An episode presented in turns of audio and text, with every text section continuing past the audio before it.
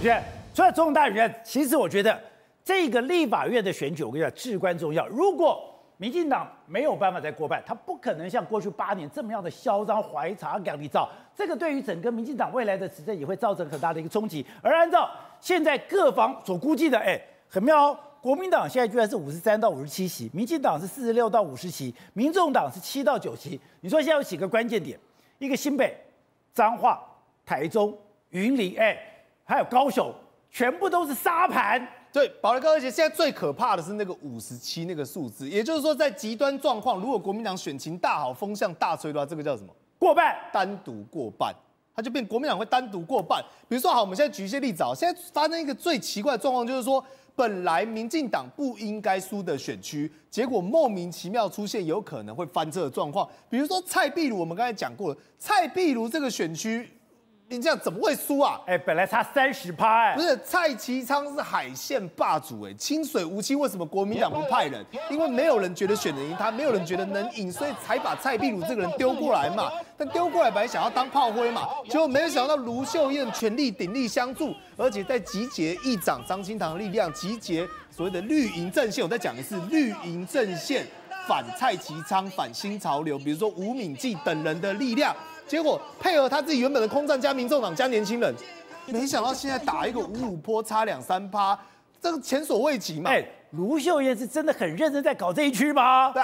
太刻意嘛？宝来哥，他他的眼光哦，我发现了。你人家的立县市长就够了，还干嘛就把立委都不要给人家？哎，对他要赶尽杀绝，他要让蔡其昌，对不对？直接拉他回去下野。但是我讲卢秀燕眼光精准嘛，因为当他早看我们两三步，我们那时候大家在看这个雾里看花，想说你只熬蔡壁如，然后蓝白河，而且你挺成这个样干什么？对嘛？而且蓝白那么积极啦，你看到那个蔡壁如的那个竞选广告，笑死人了，哎。两张就全部上面有没有民众党的人？没有，没有半个，全部都国民党的人。而且宝雷哥，我再补充一个，哎、欸，柯文哲有没有要去台中造势啊？柯文哲是有要去台中造势的。结果你知道蔡壁如说什么吗？蔡壁如说他没有要出席参加。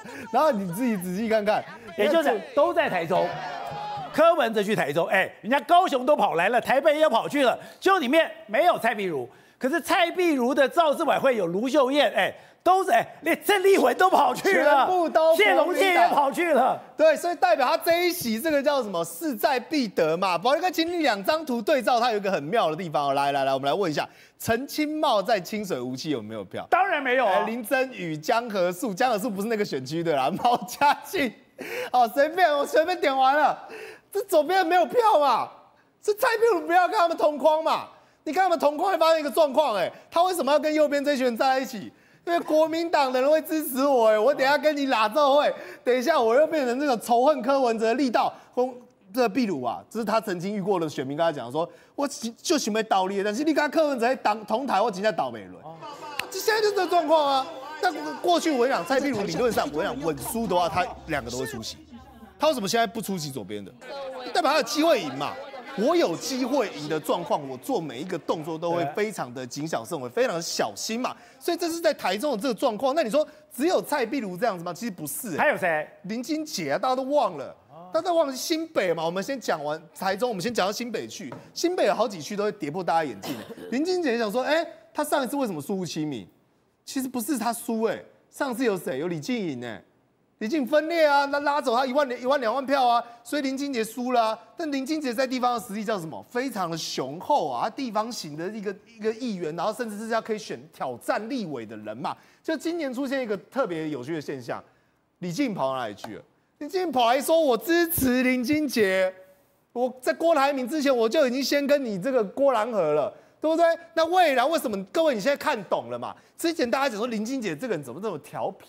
跟你讲说闪闪郭董远一点，然后印什么文宣，然后我总统支持郭台铭，懂了吗？因为他知道只要郭台铭不来乱我，我这一席的立委我就有办法搬回来。那郭台铭后来有没有出来乱？没有，没有啊，甚至搞不好郭台铭还去帮他站台哎。所以在这个力道如果全部结合在一起的状况下，因为先前不是一直在讲说，哎呀，郭台铭有可能会出来，有可能会出来。我跟各位讲，如果出来，第一个可能就是林金杰，对不对？替他站的合情合理嘛。郭台铭还有可能出来吗？对吧？最后倒数十天嘛，郭台铭那时候跟大家讲嘛，他不是说一月哦，他说最后倒数十天有可能跑出来替立委人选站台。那我就问，有比林金杰适合的吗？当然好啊，我替你站台，而且林金杰这叫什么温屌，站下去反正算 credit 算我的。所以各位，你再仔细看看，像台北市，比如说钟小平这一区，对不对？钟小平他的他的问题是这样子，他的问题是得罪我们先前讲过的妈妈主委黄吕锦如，对不对？因为他曾经国民党台北市党部主委，对，国民党台北市党黄国台北市党部主委，因为他曾经跟黄吕锦如竞选过主委嘛。啊、哦，那就竞选完之后结下血海深仇嘛。两个人到现在为什么迟迟万花区一直不提立委，提不出来？其实最主要原本就应该要去提钟小平，所以我说钟小平他有人和上的问题，否则我坦白讲，吴佩义是民进党有史以来在中正万华区，因为他是替补上场的最弱的一个候选人之一嘛。虞美人现在拿的票数大概百分之十、百分之十五，所以有没有拼面？有啦，只要气保发生，如果有办法团结，钟小平是有拼面，但他现在最大的问题是说，他得去解决黄吕锦如的问题。而如同我们刚才讲到的，各位你不相信，你去看赖清德往哪里跑，蔡英文往哪里跑，一下脏话。对不对？然后一下要跑到南投去，一下要跑到台中去，你就知道那几个选区都很告急。如果我们刚才细数这些由北到南，包括最关键的高雄也跟着翻转多少？高雄对高雄嘛？高雄怎么翻转？李梅珍啊，李梅珍有赢面嘛？李梅珍跟着南博弈嘛，就南部的李博弈哦，因为北部的李博弈很介意，不想要跟他连接在一起，是有拼面的。李梅珍他家家是家族是什么？什么？我就举例好了，他你要讲哦，大家讲说民进党喜欢讲什么四大家族什么派系，你少算一个嘛，李梅珍也算一个嘛，李梅珍在高雄地方实力也是极度雄厚的嘛，对不对？各位有兴趣可以调下资料。所以过去为什么他有资格去挑战市长？当然惨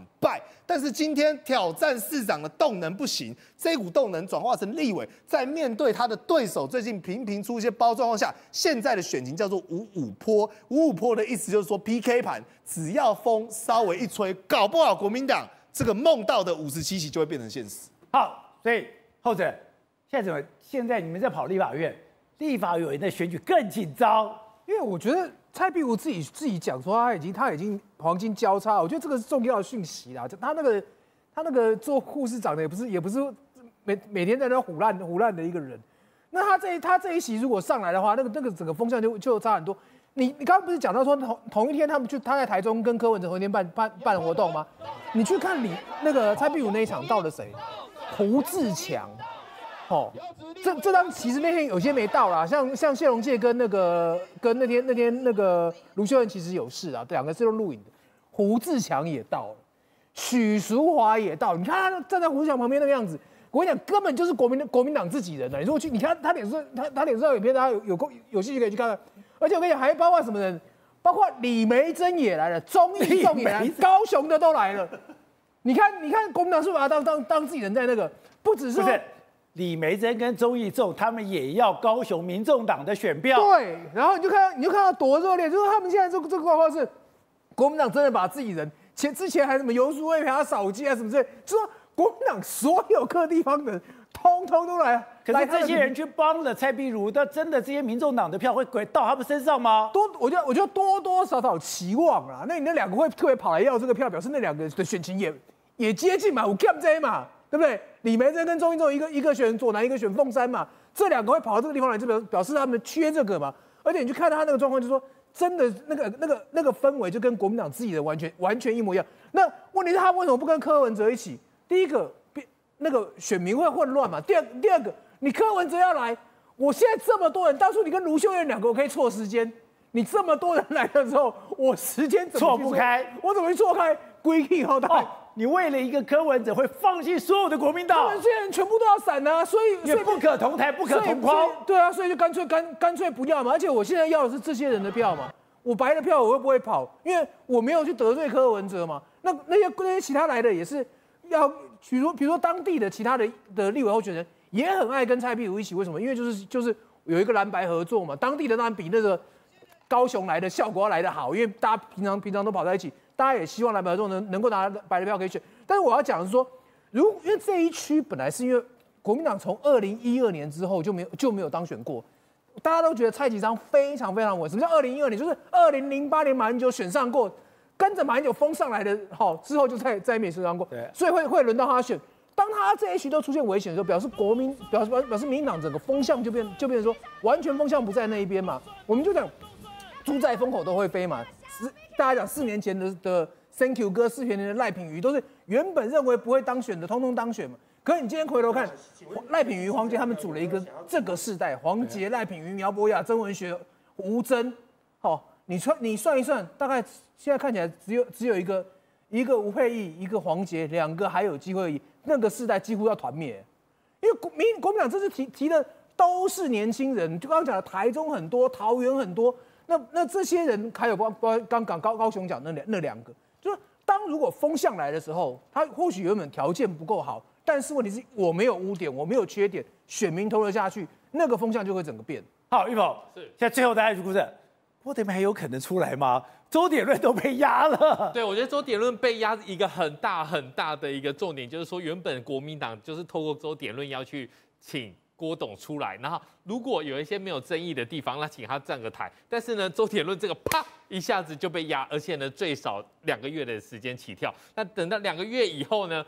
大选都选完了啊，所以郭董会不会出来？其实他身边有非常多的人留在他身边的，一直劝进叫他出来，一直觉得说现在来讲的话，因为这个封关民调已经都差不多陆陆续续都出来了。他说如果这个时候他可以帮忙一下的话，那他就是国民党的大恩人。所以呢，其实他身边有非常多的人是希望。请郭董继续出来，但是郭董现在还有一些考量，所以一月一号看起来是没有嘛。但到一月十三号之前呢，其实他身边的人一直在劝进他。那能不能说得动郭董？郭董是一个大企业家，那就自己他自己来考虑了。不是，是你上礼拜感冒，上礼拜感冒就干嘛？去跑帮帮高教去跑市场。可他有机会吗？我跟你讲哦，我从我真的才陪他两个小时而已哦，然后你就知道，哎，高嘉瑜在那个市场上受欢迎之程度，每一个摊位真的他都喊喊得出名字，哎，他在七三七这个市场，我认为他的支持度真的非常高。现在就变成是说，因为在南港那个部分，可能他没有像七三七一样那个熟悉度那么高。那还有一个最重要原因啦，我觉得深绿的支持者对他还是始终没有原谅他。那不都道歉了吗？呃、有人有人就开玩笑说，高嘉瑜可能要洗门风，他们才可以放下这个这个过去这一段哦。尤其是说什么在哪边翻白眼然后或干嘛。可是我觉得是这样子，如果刚看到的那个，就是如果国民党现在已经有五十六席一个情况。那如果在这种关键时间点，连高嘉瑜这个如果啊只要整合起来就有机会赢的，民进党还是宁愿啊，不管是支持者或是内部一个不同的派系，还是宁愿让高嘉瑜输掉，也要修理高嘉瑜。那我觉得事实上这才是民进党这一次为什么立法委员选举不如人意的地方。为什么？因为对他们来讲，内部其实是分裂的，他们并没有团结。你知道？呃，高嘉瑜其实包括到七三七，还有其他他的行程，还有因为我从去年就是有稍微在看他的一个行程，他是一个非常那个积极在深耕他地方那个部分，尤其是在内湖那一区，还有一些在政策上，他确实也是表现不错。阿五哥就是因为过去这一段时间哦，他可能跟柯文哲的关系不错，还有去年林志杰的一吃五面的这个呃相关的争议，让民进党深绿支持者。宁愿这一席不要，宁愿这一席奉送给李呃李李彦秀，他也要拉下高嘉瑜。可是哦，我觉得这样子的一个思考，这样子的一个逻辑思维，就是你们民进党这一次啊、呃、在立法委员选举里面会大败原因。